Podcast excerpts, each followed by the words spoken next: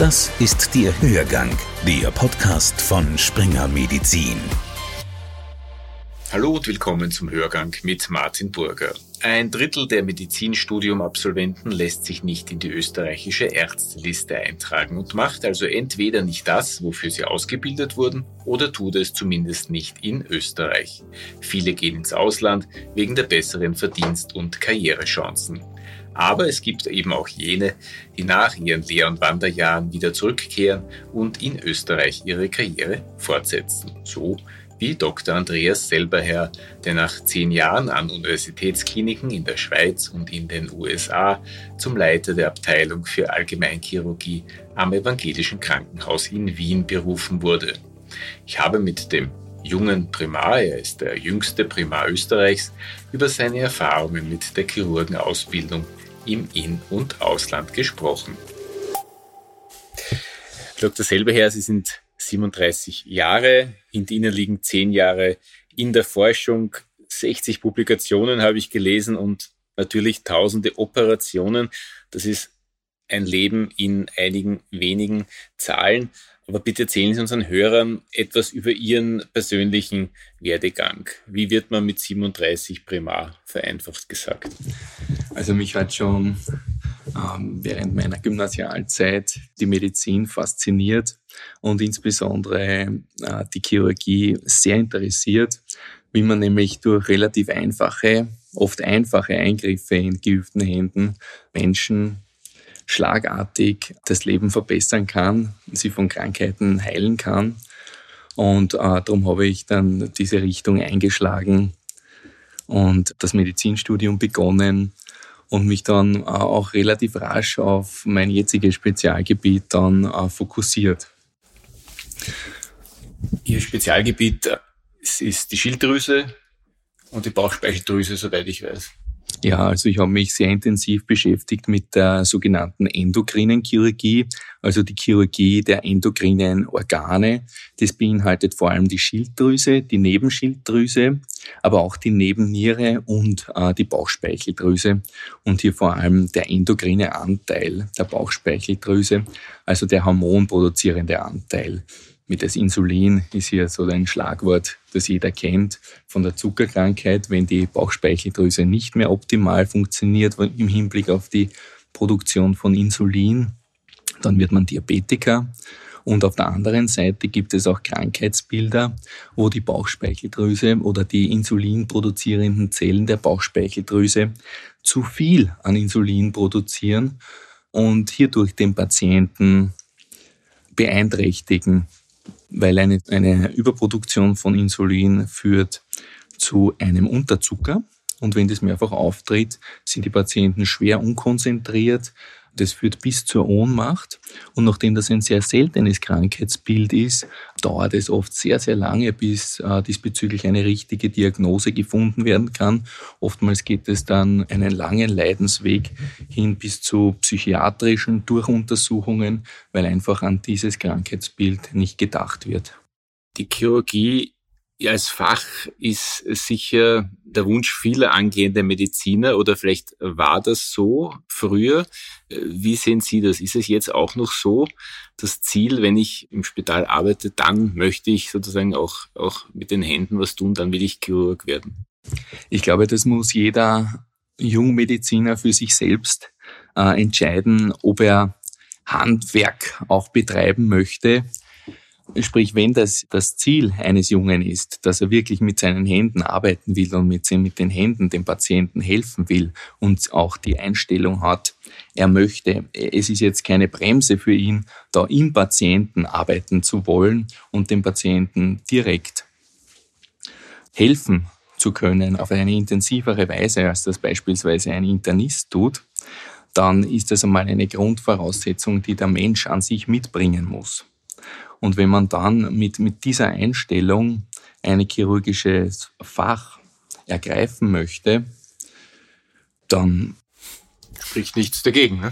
Dann spricht nichts dagegen und dann ist es ein gewisser auch innerer Antrieb, der einen selbst in das Erlernen dieser Fertigkeiten und dieser, dieser Krankheitsbilder drängt und man, man hört gar nicht auf, hier sich selbst weiterzubilden permanent, um einfach dieser Verantwortung, die man hat, wenn man jetzt einen Patienten operiert, auch gerecht werden zu können. Aber glauben Sie, wollen heute noch so viele junge Ärzte wie früher Chirurg werden? Ich glaube, dass die Chirurgie attraktiver gestaltet werden muss. Es ist äh, ein irrsinnig breites Gebiet, dessen Breite mal man in seinen ersten Ausbildungsjahren einmal überhaupt überblicken können muss, um einmal einschätzen zu können, welche Vielfalt an Krankheitsbildern es überhaupt gibt, die zu behandeln sind.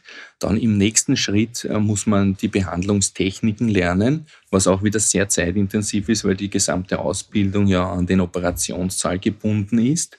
Neben den ganzen Nebentätigkeiten auf der Station, in der Ambulanz, die auch mm, bei vielen im Rahmen von der Ausbildung viel Zeit einnehmen.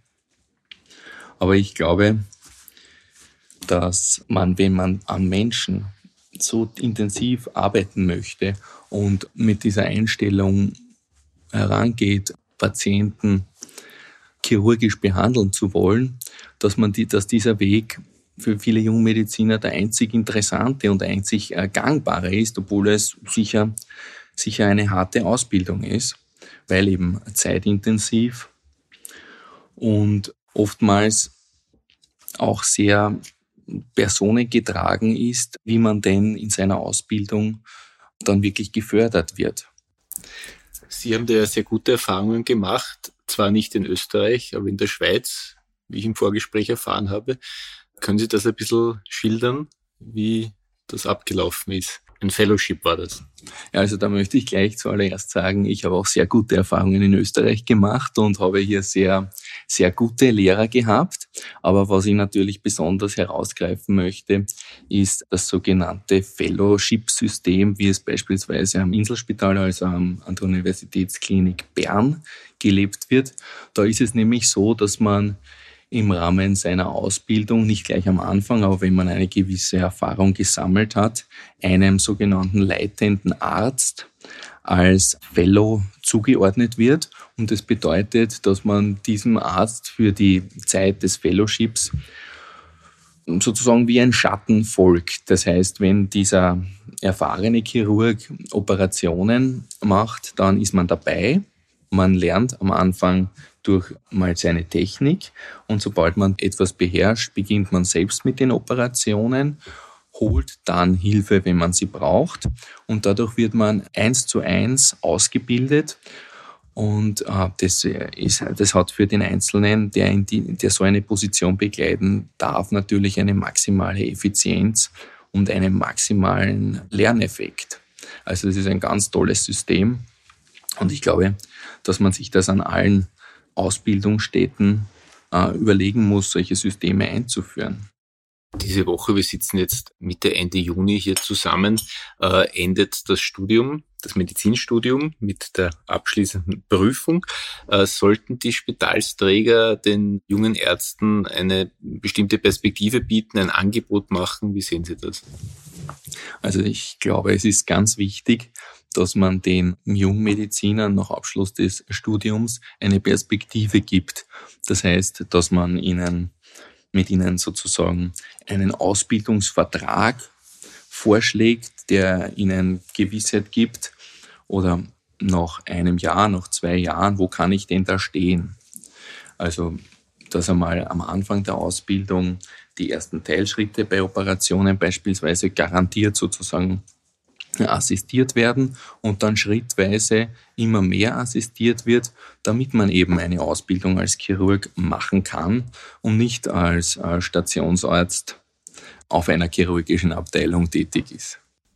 Die Abwanderung vieler junger Mediziner ist aber auch ein Faktum, das von manchen bedauert wird. Manche sagen, äh, man soll sich ruhig die Hörner abstoßen, so kann man das ja auch betrachten. Aber was, was, was, was wäre denn außer eine bessere Verdienstmöglichkeiten ein, ein, ein, ein, attraktives Angebot, damit eben mehr, mehr junge Menschen im Land bleiben und hier, und hier als Arzt, sei es im Spital, sei es eben im niedergelassenen Bereich tätig werden?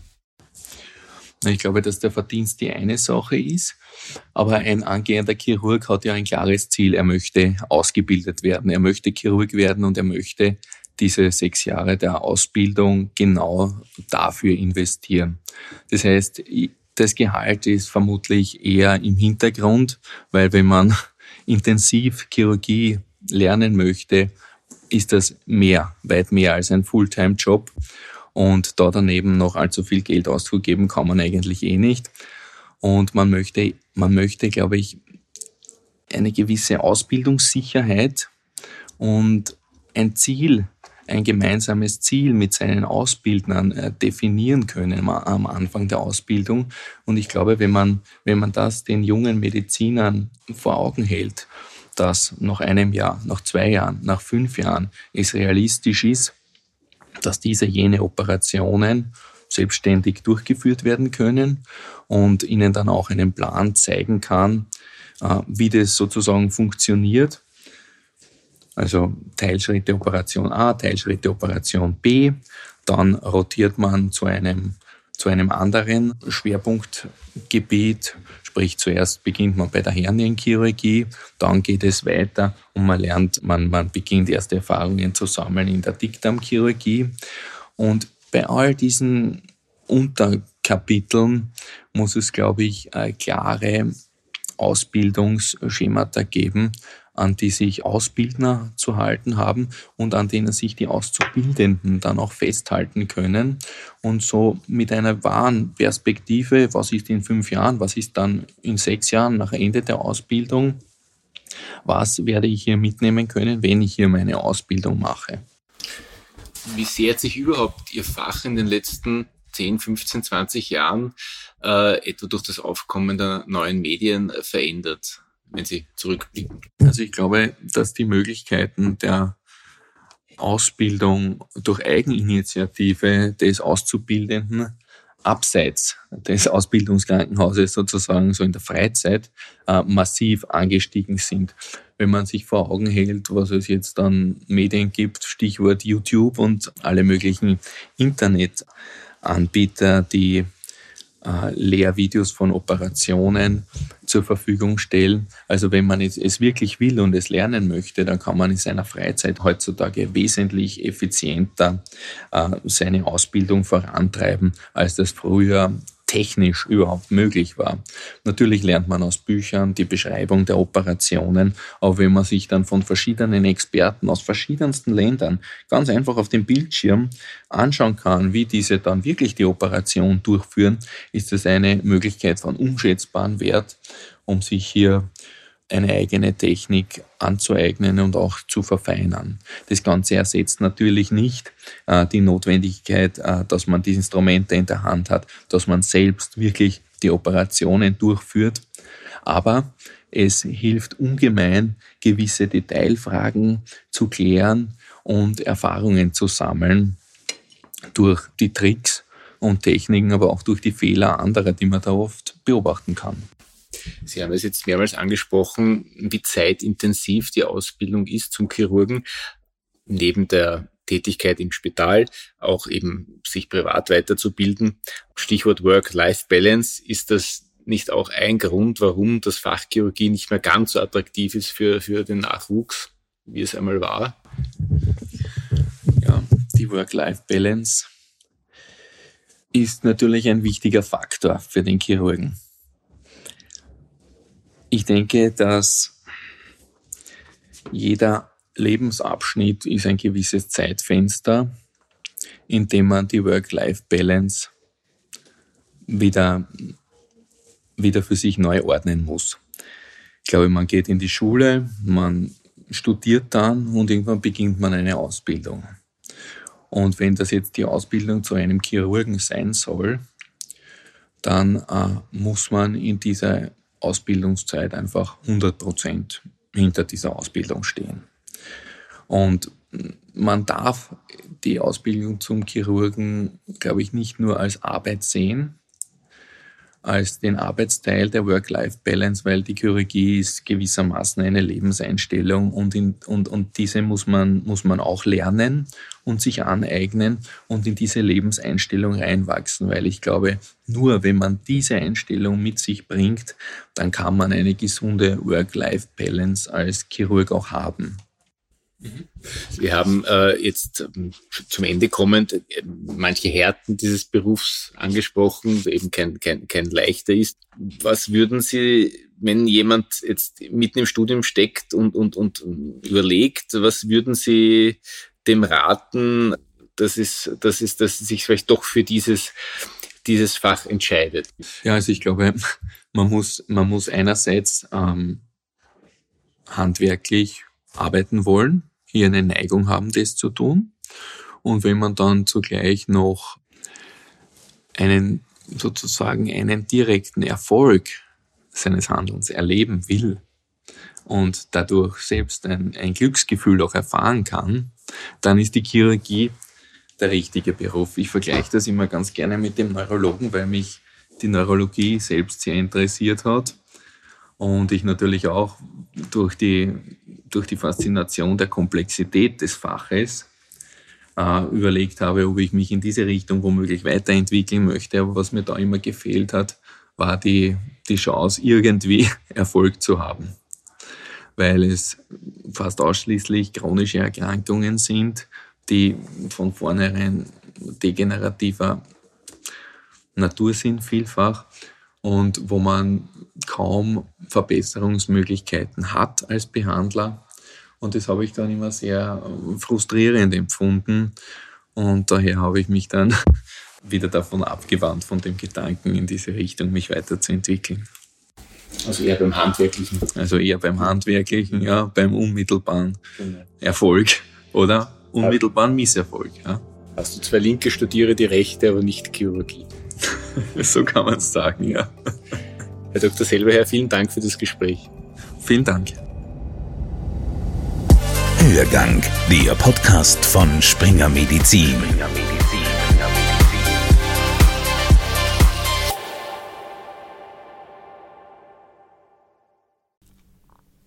Sie wollen keine neue Podcast-Folge mehr verpassen? Dann abonnieren Sie am besten gleich unseren Newsletter. Den Link zur Anmeldung finden Sie in der Folgenbeschreibung.